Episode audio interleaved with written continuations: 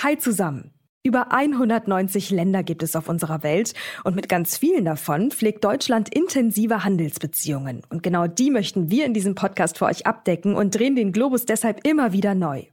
Wenn uns das aus eurer Sicht gelingt, dann lasst uns gerne eine Bewertung da, zum Beispiel auf Spotify und Apple Podcast. So könnt ihr uns am besten unterstützen.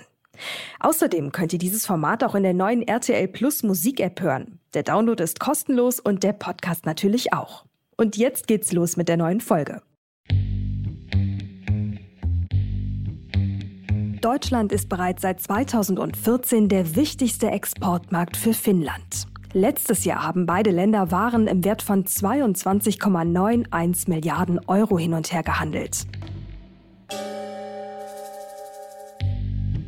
Am häufigsten exportiert Finnland Kraftfahrzeuge, Eisen und Stahl sowie Papier und Pappe nach Deutschland. Andersherum exportieren wir nach Finnland im großen Stil zum Beispiel elektrische Maschinen und ebenfalls Kraftfahrzeuge. Der Ukraine-Krieg hat auf viele Weisen Einfluss auf Finnland. Gesellschaftlich, wirtschaftlich und militärisch. Seit dem 4. April 2023 ist Finnland offiziell Mitglied der NATO.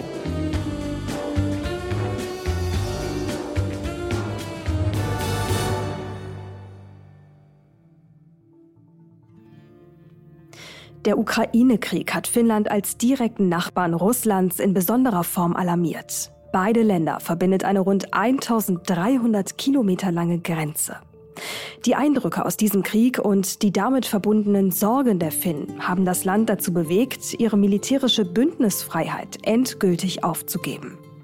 Seit Anfang April dieses Jahres ist Finnland offiziell Mitglied der NATO. Und vor wenigen Wochen erst war US-Präsident Joe Biden nach Helsinki gereist, um Präsident Sauli Niinistö in der finnischen Hauptstadt persönlich zu gratulieren.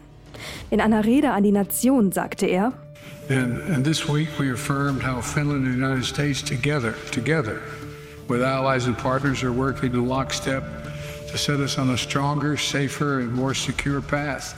Not just for Europe, not just for NATO, but for the world. Mehr Sicherheit für die Welt, so die Worte des US-Präsidenten zum Beitritt Finnlands in die NATO. Doch was genau heißt das nun? Welche strategische Bedeutung hat der Beitritt Finnlands in die NATO für den Westen? Und was verändert sich durch Finnlands Beitritt eigentlich für uns in Deutschland? Über die geopolitische Relevanz dieser Entscheidung wollen wir heute diskutieren. Und wir blicken natürlich auf die wirtschaftlichen Beziehungen zwischen Finnland und Deutschland. Wo genau stehen wir da und welches Potenzial ergibt sich aus der neuen Weltordnung für den bilateralen Handel zwischen beiden Ländern? Insbesondere beim Thema Energie hat Finnland ziemlich große Ambitionen.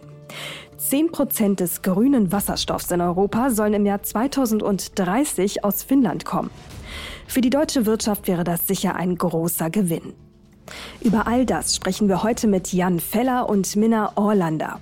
Jan Feller ist Geschäftsführer der Deutsch-Finnischen Handelskammer in Helsinki und hat die wirtschaftlichen Beziehungen zwischen beiden Ländern genau im Blick. Und Minna Orlander arbeitet für das Finnish Institute of International Affairs. Sie ist Sicherheitsexpertin und kennt sich bestens aus mit beiden Ländern, auch mit Blick auf die NATO. Im Anschluss blicken wir dann noch wie gewohnt mit dem NTV Telebörsenteam aus Finanzsicht auf das Land. Und damit erstmal Hallo zusammen hier bei Wirtschaft Welt und Weit. In diesem Podcast sprechen wir darüber, wie sich die Welt seit dem Ukraine-Krieg strategisch neu aufstellt. Welche wirtschaftlichen Bündnisse drohen endgültig zu zerbrechen? Wo entstehen vielleicht auch ganz neue Allianzen? Und was heißt all das für uns und unsere Wirtschaft hier in Deutschland? Dazu sprechen wir jede Woche Donnerstag mit Menschen, die sich auskennen. Ich bin Mary Abdelaziz Ditzo, Journalistin und Leiterin für den Bereich Wirtschaft und Innovation bei NTV. Heute ist Donnerstag, der 3. August und in dieser Folge blicken wir auf Finnland.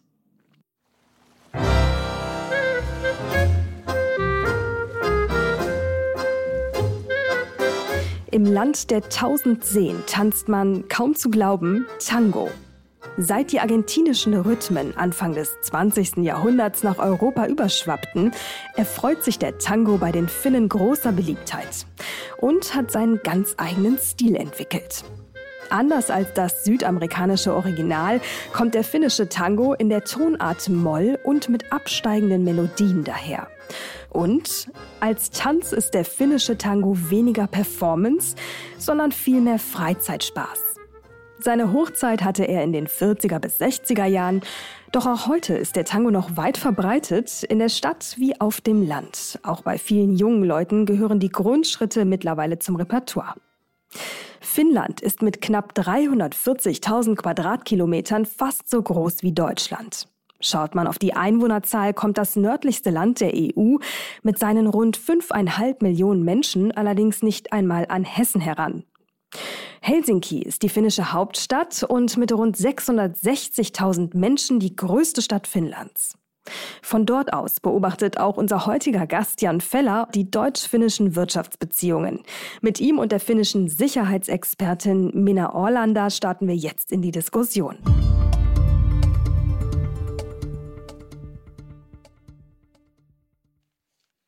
Frau Olander, Herr Feller, herzlich willkommen im Podcast. Schön, dass Sie Zeit für uns haben. Hallo. Vielen Dank. Gerne. Wir haben in den letzten Wochen in diesem Podcast ja viel über die NATO gesprochen. Ähm, seit Anfang April ist ja nun Finnland offizielles Mitglied. Ein wichtiger Schritt für das Land. Ähm, wie genau war das denn vor Ort zu spüren, Herr Feller? Ja, also es war, ich fand das total interessant. Das war über, über äh, Jahrzehnte hinweg, äh, lag irgendwie die Befürwortung eines NATO-Beitritts ziemlich konstant, immer irgendwie bei 19 Prozent, habe ich das Gefühl.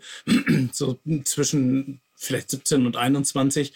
Und mhm. ähm, als der Krieg losging, ähm, ist das quasi über Nacht hochgegangen. Ähm, äh, es war, ich gefühlt zuerst waren es 60 Prozent und dann wurde halt recht, recht äh, häufig gemessen und am, am Ende jetzt sind wir ins, im Moment bei über 80 Prozent der Befürwortung. Das ging also dann recht schnell und ähm, viele, viele der Bekannten hier, mit denen ich spreche, haben so ein bisschen das Gefühl, so jetzt endlich haben wir das auch über die, über, über die Runden gebracht, äh, dass das quasi ein schon länger überfälliger Schritt gewesen wäre. Also ein Gefühl der Erleichterung könnte man sagen. Finnland hat ja eine 1300 Kilometer lange Grenze zu Russland. Die ist jetzt natürlich auch NATO-Außengrenze. Ähm, Frau Olander, was, was ändert sich dadurch vor Ort? Erstmal ändert sich eigentlich tatsächlich gar nicht so viel. Also was wir sehen, ist äh, sehr viel mehr internationale Übungsaktivität. Also wir haben in Finnland jetzt momentan fast äh, durchgängig ähm, internationale Partner, also NATO-Bündnispartner jetzt mittlerweile äh, für Übungen äh, in Finnland. Ganz häufig äh, sind vor allem amerikanische, britische, norwegische und schwedische Truppen hier zu sehen, äh, insbesondere in Nordfinnland, wo wir eine, ein, einen großen Übungs Übungsplatz für Artillerie beispielsweise haben. Und äh, das hat sich wirklich deutlich vermehrt, seitdem äh, Finnland äh, den NATO-Beitrittsantrag gestellt hat. Also ähm, das geschah ja am 18. Mai 2022, also letztes Jahr. Und danach hat Finnland noch 27 neue oder modifizierte Übungen in den Kalender für den Rest des Jahres hinzugefügt. Also das ist wirklich massiv. Ich habe mit einem äh, Soldaten der finnischen Verteidigungskräfte äh, gesprochen und er meinte, ja, es, es gab definitiv keinen Sommerurlaub und es war schon, es war schon schon äh, recht viel. Aber daran zum Beispiel sieht man, dass diese Integrations, äh, dieser Integrationsprozess Finnlands äh, in die NATO jetzt total im Gang ist dadurch. Und dann stellt sich trotzdem noch die Frage, ähm, ich meine, dass Finnland ein Interesse daran hat, der NATO beizutreten, ist naheliegend ähm, aufgrund der Sorge, dass eventuell Finnland das gleiche Schicksal drohen könnte wie derzeit der Ukraine, nämlich ähm, ein russischer Angriff. Aber andersrum gefragt, wie wichtig ist denn dann Finnland für die NATO? Also wie sieht's da aus? Ich würde dazu vielleicht noch hinzufügen, dass äh, Finnlands Hauptinteresse an der NATO-Mitgliedschaft war eben die Abschreckungswirkung. Also man, man suchte dann, nachdem man gesehen hat, dass man sich nicht mehr darauf verlassen kann, dass, dass sich Russland dann an ähm, Abkommen und, äh, und gute nachbarschaftliche Beziehungen hält, äh, hat man dann eben die höchstmögliche Abschreckungswirkung äh, gesucht. Und das bietet zurzeit eben die NATO an, auch mit dem nuklearen Abschreckungsschirm sozusagen.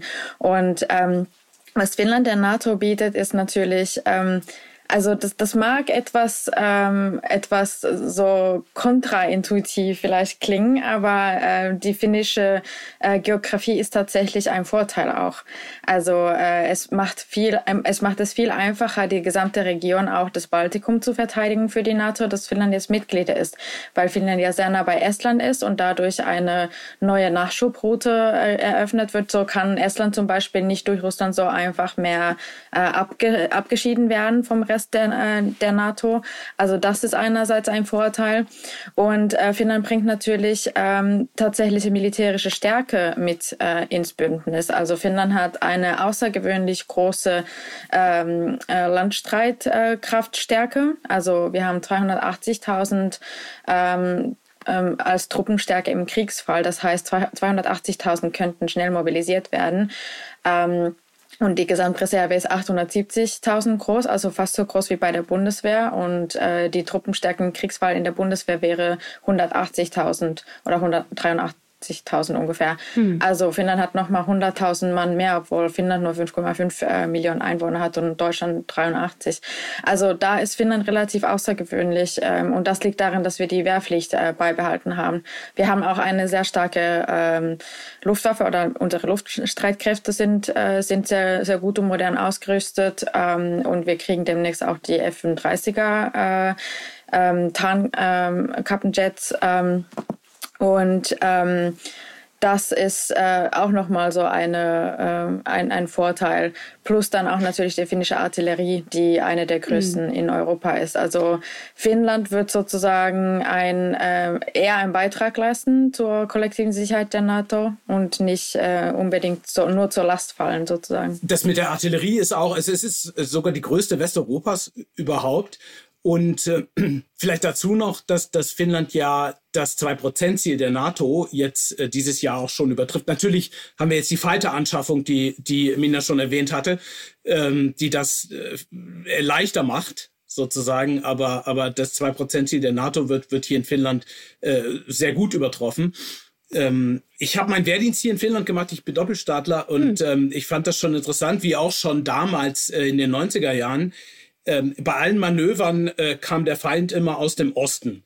Also das, das war da schon recht äh, deutlich, äh, welche strategischen Bedrohungsszenarien man, man damals schon hatte und auf die man sich dann eben wirklich jetzt über die Jahrzehnte auch vorbereitet hat. Gut, das bedeutet aus westlicher Perspektive militärisch ein Win-Win, der NATO-Beitritt Finnlands. Ähm, wenn wir jetzt aber nochmal auf die wirtschaftliche Perspektive blicken, was würden Sie sagen, Herr Feller? Ähm, ergeben sich durch den, durch den NATO-Beitritt ganz konkret neue Geschäftschancen für ja auch finnische Unternehmen? Ja, also durch den NATO-Beitritt selber natürlich äh, vor allen Dingen im Verteidigungsbereich. Ähm, mhm. Es gibt verschiedene, verschiedene ähm, äh, Untersuchungen, ob jetzt Finnland deswegen als ein sichereres Investmentland äh, gesehen wird. Und äh, auch das ist ein Effekt, der aber jetzt nicht äh, lawinenmäßig sozusagen Finnland überrollt. Aber es wird sicherlich dies, quasi die Risikomarge ein bisschen reduzieren. Ähm, was wir aber zum Beispiel sehen ähm, bei einem Mitgliedsunternehmen bei uns in der, in der AHK, äh, die machen Cyber Defense, Cyberverteidigungslösungen, Software und bisher hatte der finnische Staat denen untersagt, diese außerhalb Finnlands äh, zu verkaufen und jetzt steht ihnen äh, das, das, stehen ihnen die gesamten NATO-Märkte zur Verfügung. Also äh, insofern ist es wirtschaftlich in diesem Bereich, auch im sogenannten Dual-Use-Bereich, in dem Finnland äh, verschiedene ganz interessante äh, Produktsegmente bedient, also die sowohl für äh, Verteidigung als auch zum Beispiel für den Grenzschutz oder für, für zivile Sicherheitsanwendungen genutzt werden können, äh, gibt es in Finnland vor allen Dingen im digitalen Bereich, weil, weil es nun mal das digitalste Land Europas ist, ähm, da wirklich äh, interessante Produkte, die dann äh, sicherlich jetzt auch mehr exportiert werden. Hm. Sie sagen das digitalste Land Europas. Dazu habe ich auch ein bisschen recherchiert mit meinem Team und äh, ganz spannend. ist ja wirklich, also, äh, also in Sachen Digitalisierung ist Finnland in der Tat ganz weit vorne. Da würde ich gerne von Ihnen beiden einmal hören, vielleicht aus wirtschaftlicher und auch aus militärischer Perspektive. Was genau bedeutet das? Also wie digital läuft auch der Alltag in Finnland ab? Ich, ich meine, ich kann da Beispiele geben. Wir haben also, ähm, wir sind in vielen Bereichen ähm, in Deutschland ein Jahrzehnt hinterher.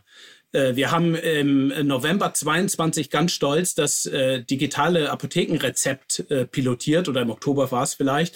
Und in Finnland ist es äh, seit 2010 Realität. Ich kann also äh, mir was verschreiben lassen, kann in Helsinki die Hälfte der Tabletten abholen und am, ein paar Wochen später am anderen Ende des Landes die zweite Hälfte und, und der Apotheker schaut nach und sieht das.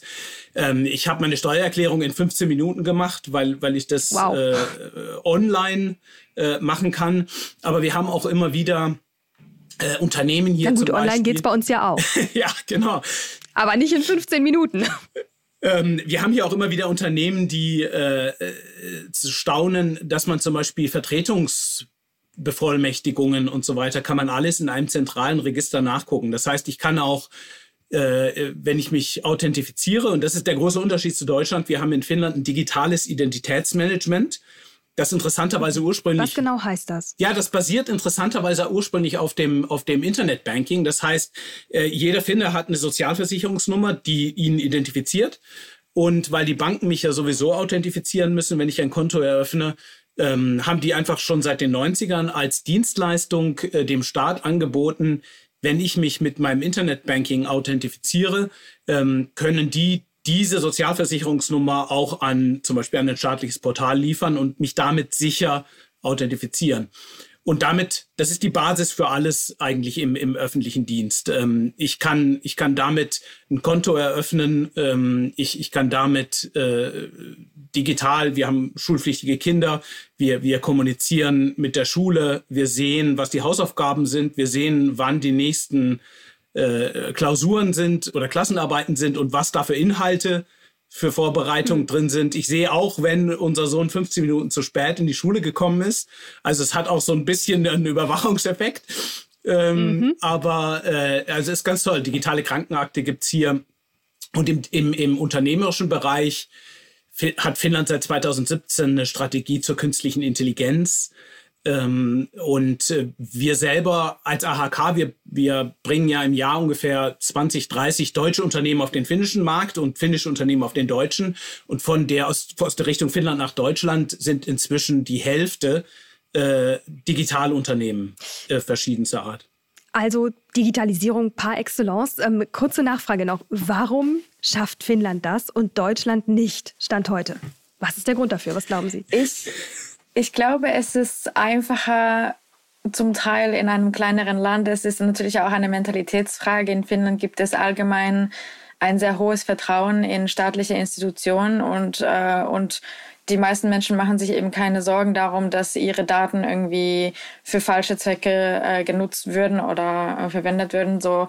Und ich glaube, das spielt eine ganz große Rolle. Außerdem auch, dass man in Finnland mehr so eine in der Hinsicht progressive Mentalität hat, dass man denkt, irgendwie es gibt immer ähm, Raum äh, oder Luft nach oben sozusagen. Man kann sich immer verbessern irgendwie und man sucht immer nach besseren Lösungen. Ich muss aber sagen, zu der Steuererklärung, das geht ja mittlerweile auch ganz gut digital in ja, Deutschland. Ja, das stimmt, ähm, genau. Aber ich hatte tatsächlich auch selber die Erfahrung, ich bin erst letztes Jahr äh, aus Deutschland zurück nach Finnland gezogen und ich habe gemerkt, dass ich, dass das, dass das mir alles wirklich mysteriös vorkam mit, mit, de, mit dem hohen Grad an Digitalisierung. Ich habe immer die Ämter angerufen und die waren komplett verwirrt, immer so, warum rufen Sie an, so machen Sie das doch einfach online. Und ich war so, ich weiß nicht wie. So, also ich hatte mich tatsächlich irgendwie so ein bisschen zurückentwickelt oder bin zurückgeblieben digital mhm.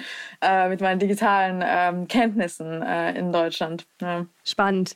Ähm, ich frage auch deswegen, weil ähm, man sich natürlich immer wieder auch ähm, hier die Frage stellt in Deutschland, wann geht es denn endlich vorwärts und wie schaffen wir es, beim Thema Digitalisierung endlich aufzuholen? Ne? Natürlich spielen da ganz viele Dinge eine Rolle, allem voran auch das föderalistische System. Es ist natürlich ein großes Land mit vielen Bundesländern. Wie Sie schon sagten, das ist in Finnland anders.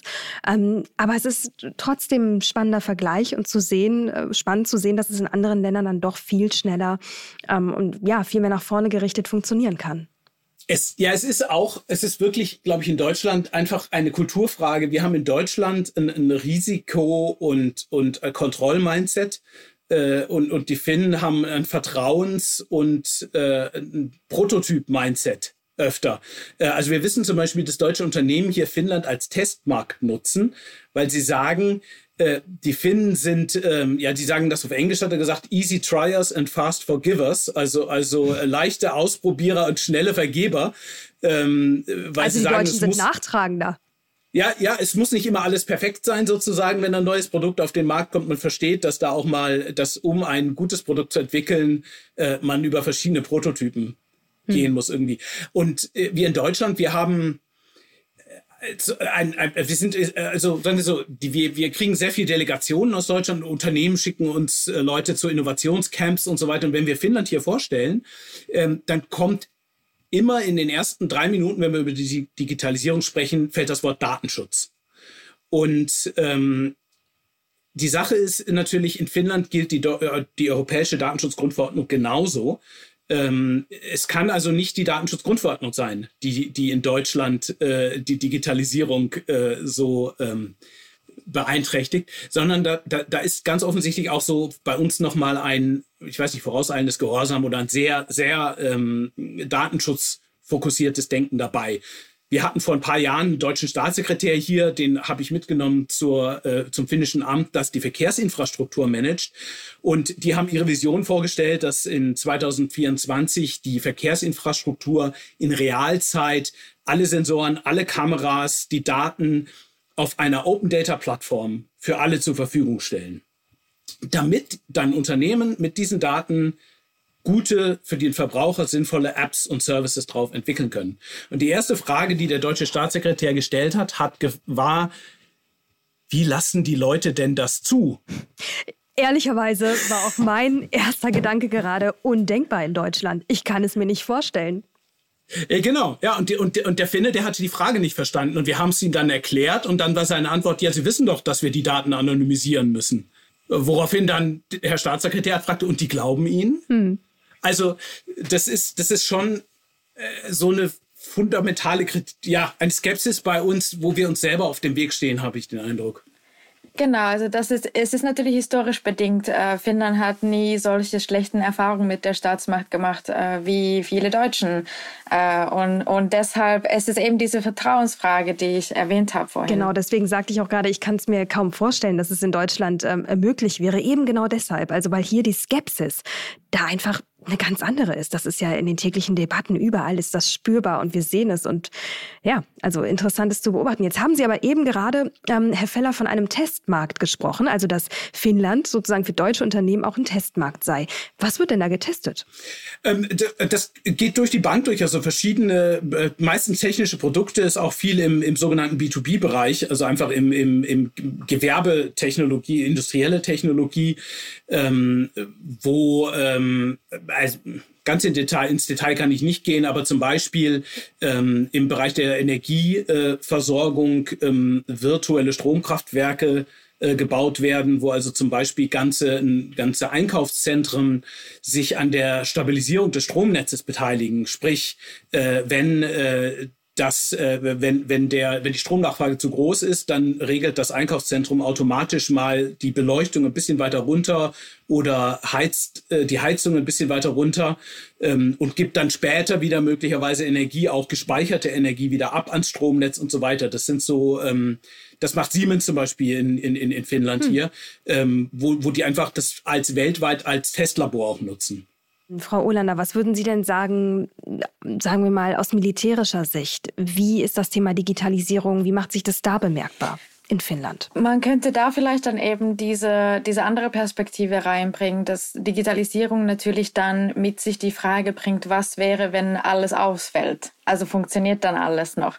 Und das ist etwas natürlich, äh, was man dann auch mit einrechnen muss. Also wir hatten äh, in Schweden den interessanten Fall, dass irgendwann mal Strom oder, oder es gab äh, einen Ausfall, einen Totalausfall von äh, Bezahlungssystemen. Und weil niemand mehr mit äh, Bargeld zahlt, äh, dann, dann war eine, eine große Supermarktkette betroffen. Niemand zahlt mehr mit Bargeld. Das ist ja auch interessant. Genau. Und dann. Auch wieder ganz anders als in Deutschland. Ja. Heiße Debatte um Bargeld. Genau. Und das, das könnte man dann dann eben im militärischen Fall äh, anwenden, insofern, dass man dann auf jeden Fall einen sozusagen Plan B oder ein Backup haben muss. Äh, was passiert dann? Also ähm, in Finnland gibt es ähm, den, den sogenannten Comprehensive Security Ansatz. Äh, also man könnte das so ganzheitliche Sicherheit nennen. Also Deutschland hat ja jetzt einen ähnlichen Ansatz ähm, in der nationalen Sicherheitsstrategie ähm, äh, vorgestellt. Also in Deutschland heißt es integrierte Sicherheit. Und ähm, was das beinhaltet, ist sozusagen so ein ähm, gesamtgesellschaftlichen ähm, Ansatz zur Sicherheit. Das heißt, weil Finnland eben so eine kleine Bevölkerung hat, muss jeder irgendwie beitragen. Man muss Sicherheit nicht nur aus militärischer Sicht ähm, denken, sondern, ähm, sondern wirklich alle möglichen ähm, so Worst-Case-Szenarien durchdenken und was man dann machen würde. Und nicht alle sind unbedingt dann eben ein militärischer Angriff, sondern es kann auch was anderes sein. Und ein Ausfall der digitalen Systeme, die dann äh, das, die Gesellschaft am Laufen halten, wäre dann natürlich ein solcher Fall oder Cyberattacken durch ähm, durch feindliche Akteure. Und äh, das, das spielt eine ganz große Rolle äh, im finnischen Sicherheitsdenken natürlich und hat mit der Digitalisierung zu tun. Also natürlich schafft man dadurch viele Vorteile, aber gewissermaßen dann auch äh, neue sozusagen Verwund Verwundbarkeiten. Und, äh, und das muss man dann mit einbeziehen ähm, im ähm, Gesamtkonzept. Und das ist, glaube ich, auch jetzt diese, dieser hohe Grad der Digitalisierung dann auch eine Erklärung dafür, warum Cybersecurity in Finnland auch so weit fortgeschritten ist. Also äh, äh Finnland hat ja schon 2022 die NATO Cyber Defense Challenge gewonnen, obwohl das Land noch kein NATO-Mitglied war. Und es gibt ähm, was genau ist das? Äh, Können Sie das einmal Das ist äh, ein, ein, Wettbewerb, äh, wo simuliert äh, eigentlich Cyberkrieg geführt wird und man den versucht abzuwehren. Hm. Genau. Ähm, und da nehmen die diverse Staaten. Genau, teil. richtig, richtig. Und da sind die baltischen Staaten sind da oft auch führend gewesen und und äh, letztes Jahr hat äh, also 2022 hat Finnland Finnland äh, den gewonnen. Und das sehen wir auch im privatwirtschaftlichen Bereich gibt's äh, große, auch weltweit führende Unternehmen, ähm, und auch eine große Nachfrage. Also wir bringen zum Beispiel im, im Herbst äh, finnische Unternehmen nach Deutschland auf unser deutsch-finnisches Business Forum. Das Thema ist Cybersecurity für den Mittelstand und, und kritische Infrastruktur. Ähm, weil einfach einerseits die Nachfrage in Deutschland so, so, so hoch ist und, und in Finnland äh, es äh, produktmäßig äh, in, in vielen Bereichen der Cybersicherheit ähm, extrem interessante Ansätze gibt. Hm. Sicherheit insgesamt ein großes Thema. Auch das, ähm, wenn wir über Energiesicherheit sprechen, äh, hat ja auch damit zu tun. Ähm, und da, das ganze Thema Energie ist ja sowieso näher in den Fokus gerückt in Finnland. Ähm, Finnland setzt auf grünen Wasserstoff, ähm, hat da auch große Visionen. Vielleicht können wir da noch mal etwas genauer darauf eingehen. Was haben die Finnen vor? Ja, also die Finnen haben sich als Ziel gesetzt, äh, bis 2030 10 Prozent des grünen Wasserstoffs, der in der EU produziert wird, zu produzieren. Ähm, und haben unserer Meinung nach, jetzt wenn wir das hier auch beobachten, auch wirklich das Zeug dazu. Ähm, es gibt ähm, große Ausbaupläne äh, für Windkraft. Also Finnland hat letztes Jahr äh, sogar in, in, der gleichen Größenordnung etwas mehr Windkraft ausgebaut als Deutschland. Das ist jetzt gut vielleicht kein, keine, kein, keine Meisterleistung, ähm, aber es gibt äh, fast 60 Gigawatt an Windkraftwerken, die in der Projektierung und der Planung sind äh, im Moment. Und ja, wobei ehrlicherweise Projektierung und Planung haben wir ja auch ganz viel. Ähm, die Frage ist, was wird dann letzten, Ende, letzten Endes wirklich davon umgesetzt? Das ist richtig. Ähm, äh, aber anders als bei uns sind die Finnen dann auch schnell, äh, das umzusetzen. Also ähm, äh, es die ersten ähm, also äh, Finnland hat zum Beispiel bis jetzt keinen Offshore-Wind oder fast keinen, quasi keinen Offshore-Wind. Ähm, und ähm, inzwischen sind die ersten äh, Bereiche auf der, vor der Küste ähm, äh, auch schon äh, versteigert. Also es sind äh, inzwischen fünf, fünf ausgewiesen. Äh, davon ist einer auch schon komplett die Versteigerung abgeschlossen. Der Vorteil dieses Versteigerungssystems ist natürlich, dass sich die Unternehmen die ganze Genehmigungsrunde dann ähm, sparen können, beziehungsweise dass die deutlich abgekürzt wird, weil und die Unternehmen Planungssicherheit haben, weil sie wissen, wenn ich diesen, dieses, dieses Gebiet, das für einen Windpark äh, ausgewiesen ist, äh, ersteigere, dann kann ich da auch einen Windpark ähm, erbauen. Und ähm, von den Windkonditionen her ist Finnland hat, hat äh, unter den besten von Europa und es gab jetzt also das Potenzial, es ist natürlich ein theoretisches Potenzial, aber für Windkraft, äh, für Offshore-Windkraft liegt bei 320 Gigawatt.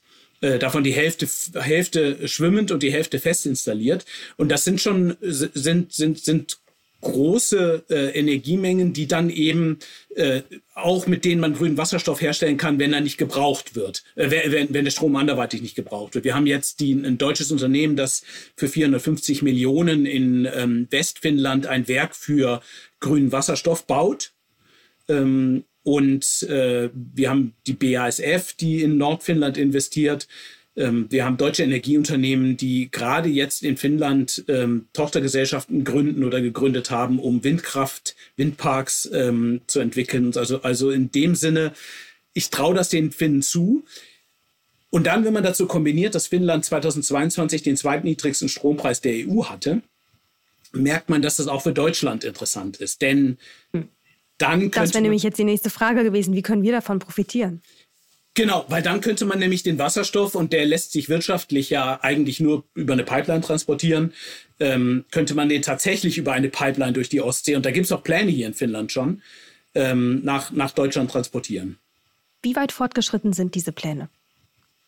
Äh, die sind noch auf dem Papier und die große Frage ist die Finanzierung, ähm, äh, wo ähm, die Finnen sagen, ja, das, äh, da wollen sie sich an die EU wenden, die, äh, um, um das zu finanzieren.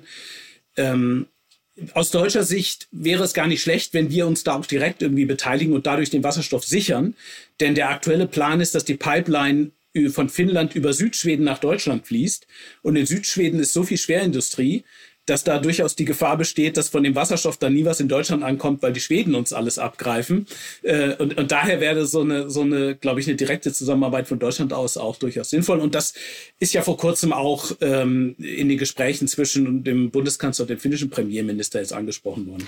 Frau Olander, wenn wir da auch noch mal ein bisschen ähm, allgemein drauf schauen, was wir von Finnland lernen können, insbesondere im Bereich äh, Nachhaltigkeit. Was wäre das? Was können wir uns abschauen?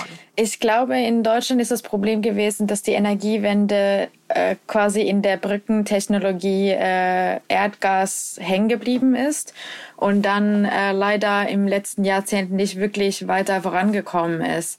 Äh, und da hat Deutschland dann jetzt natürlich äh, Nachholbedarf erstmal.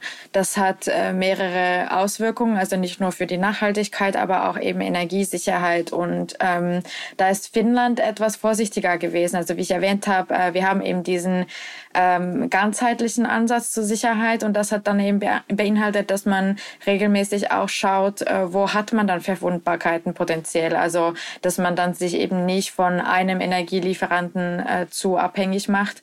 Man kann dann natürlich auch fragen, so Finnland hat recht viel auf Atomkraft gesetzt, äh, weil Finnland eben sonst ähm, nicht so viele eigene Energiequellen hat, außer eben Wasserkraft zum Beispiel und Windkraft. Aber, aber diese komplett grün sind ja etwas äh, sagen wir mal, äh, labiler in, in der Hinsicht, dass man, ähm, man muss dann halt eben Wind haben. Äh, was meistens irgendwie gegeben ist in Finnland, aber, aber trotzdem. Also Finnland hat dann auch recht viel auf Atomkraft gesetzt, was wiederum in Deutschland eben seit 2011 äh, spätestens gar keine Alternative mehr wirklich gewesen ist, äh, langfristig. Und ähm, das sind, das sind so Fragen, also was man vielleicht in Deutschland dann jetzt, ähm, wenn man diese in diesen integrierten Sicherheitsansatz beispielsweise weiterentwickelt, weil in der nationalen Sicherheitsstrategie ist das noch etwas vage geblieben, was genau äh, das jetzt beinhaltet und bedeuten soll. Da sollte man dann schon ähm, recht kreativ denken und überlegen, was sind was sind denn äh, Szenarien, in denen Deutschland unter Druck kommen könnte. Und es ist ja weniger wahrscheinlich, dass Deutschland militärisch angegriffen äh, wird. Also dieses Risiko ist für Deutschland deutlich niedriger als für Finnland. Aber andere, andere Dinge, wie zum Beispiel, wie erpressbar Deutschland dann äh, doch war äh, durch Russland äh, wegen der Abhängigkeit vom russischen Gas, ähm, solche Szenarien sollte man dann in der Zukunft vermeiden. Und ähm, jetzt ist natürlich eine sehr interessante Frage, was man äh, beispielsweise mit äh, Hinblick auf China macht äh, schafft man da dann die, ähm, die wirtschaftlichen Abhängigkeiten zu reduzieren. Äh, also komplette Abkopplung ist natürlich nicht möglich, aber ob man da dann jetzt so ein bisschen mehr diese dieses Risikomanagement betreibt, was dann bei Russland irgendwie ausgefallen ist. Äh, und da wird Deutschland auch ganz genau beobachtet, also was, was da deutsche Unternehmen beispielsweise machen jetzt äh, mit, mit, mit China und so. Also von außen ist es schon sehr interessant äh, zu sehen, wie dann diese, diese Lehren umgesetzt werden. Wobei, ganz interessant, wir haben ja in Deutschland vor wenigen Wochen eine China-Strategie vorgestellt bekommen, Richtig, 64 ja. Seiten lang. Äh, ehrlicherweise, es bleiben viele Unklarheiten und dann stellt sich mir schon die Frage mit Blick auf Diversifizierung, wenn wir jetzt hier gerade in dieser Runde über Finnland und Deutschland und über Wirtschaft sprechen, ähm, welche Lücken könnte Finnland denn äh, füllen, wenn äh, Lücken sozusagen entstehen, dadurch, dass China an gewissen Stellen vielleicht wegfällt für uns? Also das sehen wir schon. Das passiert jetzt schon. Wir haben ähm, gerade in Bereichen der Zwischenprodukte der energieintensiven Industrien äh, kriegen wir aus Deutschland ähm, deutlich mehr Nachfragen ob, äh, für Lieferantensuchen aus, aus Finnland und, und sehen dann auch, dass Produkte entsprechend exportiert werden.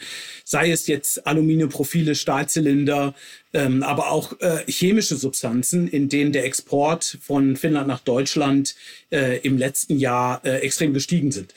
Also quasi auch durch diesen billigen Strom, ähm, der natürlich auch, äh, wie Frau Olander sagte, auch ähm, vor allen Dingen durch den Kernkraftanteil äh, auch sichergestellt ist. Finnland hat ja auch ein eigenes Endlager, muss man dazu sagen. Ähm, aber durch diesen günstigen Strom sind die Produkte der energieintensiven Industrien in Finnland inzwischen deutlich interessanter für deutsche Unternehmen und ähm, da wird deutlich mehr exportiert von Finnland nach Deutschland.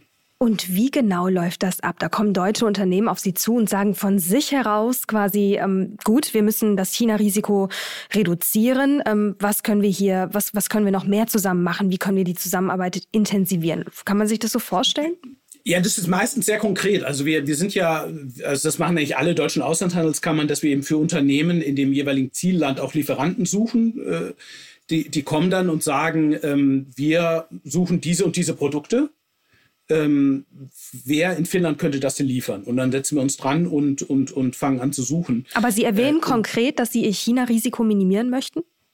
Ja, also das haben wir zum Beispiel ganz, ganz konkret in einem Fall, in dem ein großes Unternehmen sogar ein strategisches Einkaufsteam gegründet hat, um Produkte, die sie vorher aus China und aus Russland bezogen haben, jetzt anderswo ähm, äh, und idealerweise auch aus dem EU-Binnenmarkt äh, zu beziehen. Und da ist Finnland natürlich nicht nur EU-Binnenmarkt, sondern auch noch ziemlich nah dran. Und es geht um Rohstoffe. Ähm, es geht um Rohstoffe, aber auch schon weiter, also auch Zwischenprodukte ähm, mhm. dann, also wie jetzt zum Beispiel ein klassisches Aluminiumprofil. Okay. Wenn wir nochmal insgesamt auch auf die wirtschaftlichen Beziehungen seit dem Ukraine-Krieg ähm, zwischen Finnland und Deutschland blicken, wie, ähm, wie lässt sich das skizzieren? Haben die Beziehungen zugenommen und wenn ja, in welchen Bereichen? Also die wirtschaftliche Beziehung auf jeden Fall. Wir haben so viele Delegationen und so viele Unternehmen hier in, in, in Finnland gehabt äh, in, in den letzten zwölf Monaten wie, wie schon sehr lange nicht mehr. Natürlich war da Corona auch dazwischen, aber das Interesse ist da. Ähm, und ähm, in Deutschland ist man inzwischen vielleicht so ein bisschen auch aufgewacht, dass man von so einem Land wie Finnland auch lernen kann.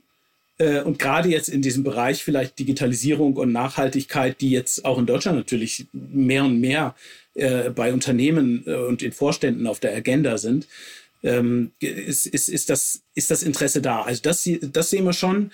Ähm, und ähm, auch wie Frau Olander erzählt hat, das ja direkt, also be bevor fin Finnland überhaupt in der NATO war, ähm, kamen ja die ganz, äh, nahmen die ganzen Truppenbesuche, Flottenbesuche ähm, auch aus Deutschland äh, zu. Da war die Gorch Fock, da war die Sachsen und, und, und, und so weiter waren da. Ähm, also ich, ich sehe schon eine Intensivierung des Austausches, zumindest jetzt hier auf der, auf der wirtschaftlichen Seite und im, im politischen. Frau Olander, Finnland führt ja schon seit Jahren den World Happiness äh, Report an. Die Finnen haben demnach die besten Voraussetzungen fürs Glücklichsein. Äh, woher kommt das? Wieso sind die Menschen in Finnland so glücklich? Und wie kriegen wir das hin? Ähm, ich glaube, Glück ist ein starkes Wort eigentlich. Ich glaube, dass die meisten Finnen jetzt nicht sagen würden, dass die sich jeden Tag aktiv als glücklich empfinden. Ähm, ich glaube, Zufriedenheit würde da viel besser passen. Ähm, ich glaube, das hat mehrere Gründe. Einerseits äh, vor allem, dass die finnische Gesellschaft äh, ziemlich gut funktioniert. Ähm, alles, ähm, also wenn man, wenn man etwas mit, mit, den, mit den Ämtern zu, zu, zu tun hat, äh, das läuft meistens relativ reibungslos. Äh, man muss da nicht erstmal immer so auf so Kriegsfuß gehen und dann irgendwie gegen die Bürokratie kämpfen. Keine langen Warteschleifen. Genau, ja. Also das, das, das, also Dinge laufen recht geschmeidig in Finnland. Ähm, ich habe das ähm, ein bisschen ähm, schon erwähnt, dass man immer diesen, diesen Gedanken hat, es gibt immer was zum Verbessern. Äh, ich glaube, Deutschland ist da im Vergleich viel mehr so ein Status Quo-Land, äh, wo man dann denkt, okay, jetzt geht's uns ja gut, lass uns das einfach beibehalten. Und in Finnland denkt man immer so, wie könnten wir uns noch verbessern oder wie könnte es uns noch besser gehen? Und ich glaube, dann auch andererseits ähm, dadurch, dass wir einen recht umfangreichen Sozialstaat haben, ähm, und äh, beispielsweise sehr progressive Steuern, ähm, ist es so, dass es den meisten Mitgliedern der Gesellschaft recht gut geht. Und ähm, das erzeugt dann so ein allgemeines Zufriedenheitsgefühl. Also das Leben ist recht gemütlich und äh, läuft recht gut. Ähm, soziale Probleme halten sich in Grenzen. Also ich höre zwar immer, äh, dass irgendwie das Gesundheitswesen in einer Krise steckt, aber ich habe bisher, also ich bin jetzt seit einem knappen Jahr wieder äh, zurück in Finnland, ich habe noch nicht ganz verstanden, ob es eigentlich nur darum geht, dass man ein bisschen länger warten muss. Also zum, zum Teil auch ziemlich lang, aber äh, die Probleme sind sehr noch auf, ähm, es geht viel um Jammer auf einem hohen Niveau, würde ich sagen. Also insgesamt für einen Großteil der Gesellschaft äh, funktioniert das Leben einfach recht gut und, äh, und es lässt sich eben angenehm und gemütlich leben. Und ich glaube, das ist, das ist der Grund, warum äh, Finn das als ähm, Finn dann in diesen Rankings äh, recht hoch ähm, eben bewertet werden. Äh, allerdings äh, machen wir manchmal auch Scherze drüber unter Kollegen, dass ähm, Vielleicht ist das auch einfach eine Frage von recht äh, niedrigen äh, Standards, so dass äh, wir einfach glücklich sind, wenn Russland uns nicht angreift. mhm. ähm, also ganz so, ganz so zynisch ist das natürlich nicht, aber es geht da tatsächlich um so eine gewisse Mentalität, dass aufgrund unserer geografischen Lage und äh, Geschichte gibt es so eine bestimmte pragmatisch pessimistische Grundeinstellung, dass man sich immer so ein bisschen auf das Schlimmste vorbereitet und dann einfach zufrieden ist, wenn das nicht eintritt. Ähm, also ich glaube, so eben Glück ist ein starkes Wort, aber Zufriedenheit trifft es eher. Ja, und Glück liegt am Ende auch immer im Auge des Betrachters, auch immer eine Frage der Perspektive. Ähm, ich würde auch behaupten, in Deutschland, je nach Thema natürlich, ist es manchmal auch Meckern auf hohem Niveau, manchmal auch nicht. Ähm, in Summe aber natürlich auch schwierig zu vergleichen und immer individuell zu betrachten. Herr Feller, was meinen Sie? Ja, ich habe diesen, diesen World Happiness Index auch natürlich mit vielen, vielen Bekannten hier besprochen und ähm, mir sagte einer, das sei, das ist Quatsch. Also wir sind nicht glücklich, wir sind nur die am wenigsten Unzufriedenen. Äh, und ich glaube, da hat er, hat er also wirklich das genau, wie, wie Frau Hollander eben sagte, man, man gibt sich mit weniger zufrieden und ähm, äh, daher, daher kommt diese. Man muss sagen, allerdings jetzt als Deutscher, wenn man nach Finnland kommt und umzieht und auch viele Experts, die, die wir treffen, die uns betreuen hier, ähm, es, es ist ein sehr lebenswertes Land. Es, äh, es funktioniert viel. Ähm, es, äh, Gerade auch aufgrund der Digitalisierung, das hat man auch in der Corona-Krise ges gesehen, wo ich innerhalb von zwei Stunden einen Testtermin für einen PCR-Test bekommen habe und dann am Abend mein Ergebnis per Textnachricht bekommen habe und so weiter. Ähm, es ist, äh, hat eine sehr schöne Natur. Es ist ein bisschen dunkel im Winter, da muss man sich dran gewöhnen. Ähm, aber äh, und, und die, die Finnen als als, als Volk sind, äh, also wenn man als Ausländer hierher kommt, wird man sehr, ähm, sehr schön aufgenommen. Ähm, und ähm, ich denke, dass das liegt auch damit. Also wenn Sie die Experts fragen würden hier in Finnland, würden die wahrscheinlich auch auf dem World Happiness äh, Index äh, ziemlich weit oben stehen. Ich würde da vielleicht noch das aufgreifen mit, mit der Natur. Also das ist tatsächlich ein ganz großer Teil davon, glaube ich, äh, weil Finnland ist ja von der Fläche fast so groß wie Deutschland, aber hat einfach viel, viel weniger Leute.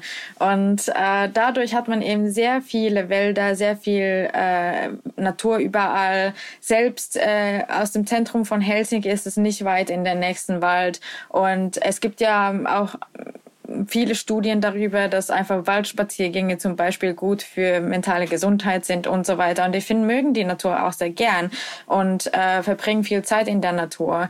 Ähm, fast alle, also alle, die, die es sich leisten können, das sind recht viele Leute, äh, haben dann so ein, so ein Ferienhaus irgendwo ähm, in der Natur mitten im Nichts. Und so eine finnische Besonderheit ist, dass selbst wenn man es sich leisten könnte, ein total tolles und modernes Haus zu haben, man mag einfach dieses primitive irgendwie mit vielleicht einem Plumpsklo und vielleicht noch nicht mal irgendwie fließendes Wasser. Also diese, diese Nähe zur Natur ist, glaube ich, auch so ein ganz wichtiger Teil, äh, der die Finnen glücklich macht, weil das bringt einfach den Blutdruck runter. Also das ist äh, echt nochmal ein Teil davon. Ja, in der Tat, Finnland ist ähm, mit diesem Gespräch auf meiner Bucketlist noch mal ein ganzes Stück weiter nach oben gerutscht. Das macht schon Lust und Laune. Ich schätze mich sehr glücklich, dass ich mit Ihnen dieses Gespräch führen konnte. Da waren sehr viele spannende Informationen dabei auf vielen Ebenen. Ich danke Ihnen recht herzlich dafür, wünsche Ihnen beiden noch einen schönen Tag und vielleicht bis bald. Dankeschön. Vielen Dank auch Tschüss. meinerseits. Danke. Das war für heute der wirtschaftliche Blick auf Finnland und jetzt blicken wir noch wie gewohnt auf die Finanzwelt. Dazu übergebe ich an Ulrich Reitz und sein Telebörsenteam.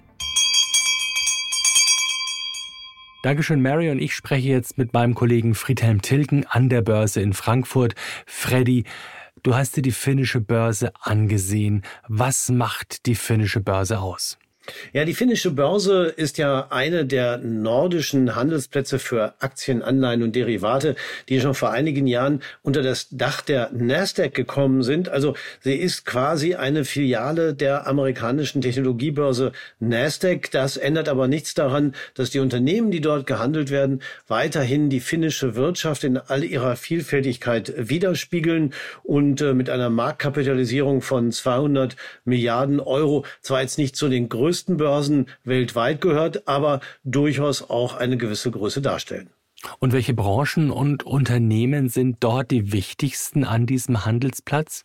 Also sehr vielfältig, durchaus traditionell am stärksten ist die Papier- und Forstwirtschaft in Finnland. Das liegt einfach daran, dass große Teile des Landes aus Wäldern bestehen und äh, das eine äh, in ein Industriezweig ist, der sich über Jahrzehnte, über Jahrhunderte entwickelt hat. Solche Unternehmen wie Stora Enso, UPM, Kymene, Metze, Bord, alles aus der Papierverarbeitung kennt man zum Teil auch in Deutschland, weil sie europaweit, teilweise weltweit ihre Produktionseinrichtungen aufgebaut haben und äh, damit eben auch zu den größten Unternehmen in diesem Bereich weltweit gehören. Aber ähm, Finnland ist auch eine moderne Volkswirtschaft. Das heißt, es gibt auch Unternehmen im Elektronikbereich, wie zum Beispiel Nokia, Unternehmen aus dem Finanz-, aus dem Banken- und Versicherungsbereich, aus dem Versorgungsbereich, die ebenfalls sehr, sehr groß sind und eine gewichtige Rolle auch über Finnland hinaus spielen. Was macht denn die Börse in Helsinki auch für deutsche Anleger möglicherweise spannend oder interessant?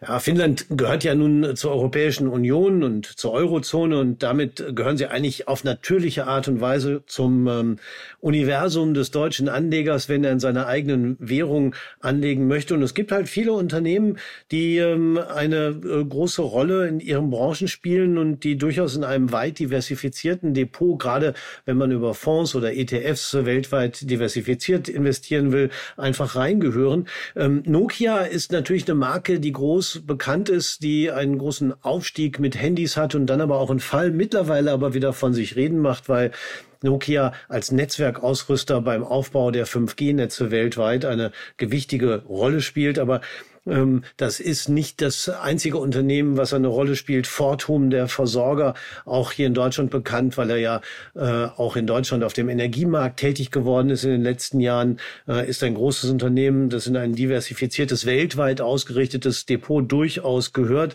Ähm, dazu zählen auch noch andere Unternehmen, wie zum Beispiel die Nordea Bank, über 37 Milliarden Euro Marktkapitalisierung, ähm, damit also wirklich nicht klein. Interessant auch der Rohstoffölproduzent Neste Oil. Nicht nur, dass es ein Ölkonzern ist, sondern es ist wohl auch einer der weltweit größten Dieselhersteller aus Abfällen, denn in Finnland steht auch Nachhaltigkeit sehr weit oben und Nestor Oil hat es sich dabei zur Aufgabe gemacht, aus allen möglichen Materialien, Abfällen und Resten auch Diesel herzustellen und ist da mittlerweile der größte, was auch in Sachen Nachhaltigkeit nicht ganz unwichtig ist. Weitere Namen, die man auch kennt, zum Beispiel noch Kone, der Aufzughersteller, der zeitweise im Gespräch gewesen war, die ThyssenKrupp Aufzugsparte zu übernehmen was er dann ja nicht gemacht hat. Es kam ja dann ein Konsortium von Privatinvestoren zum Zuge, aber auch noch weitere Unternehmen, die durchaus in solchen weltweit äh, diversifizierten Depots noch reingehören.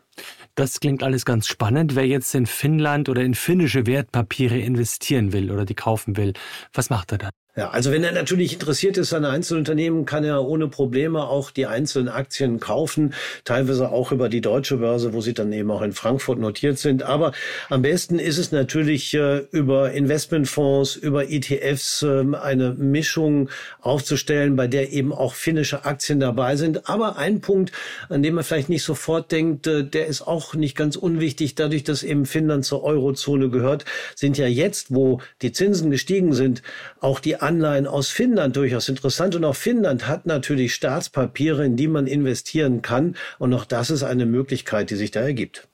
Freddy, hab vielen Dank für deine Einsichten, äh, was die finnische Börse angeht. Ich gebe zurück zu dir, Mary. Liebes Team, vielen Dank für eure Infos. Und wenn Sie, liebe Hörerinnen und Hörer, mehr von Uli und unseren Börsenreporterinnen und Reportern hören, vor allem aber auch mal sehen wollen, dann schalten Sie unbedingt den Fernseher ein und schauen Sie mal bei uns vorbei. Auf NTV informieren wir Sie jeden Tag über alles Wichtige von der Börse, über News aus der Finanzwelt und das Neueste aus der Wirtschaft. Redakteure dieses Podcasts sind Andrea Sellmann, das NTV Telebörsenteam und ich, Mary Abdelaziz Ditzo. Produziert wird dieses Format von Wei Quan aus dem Team der Audio Alliance.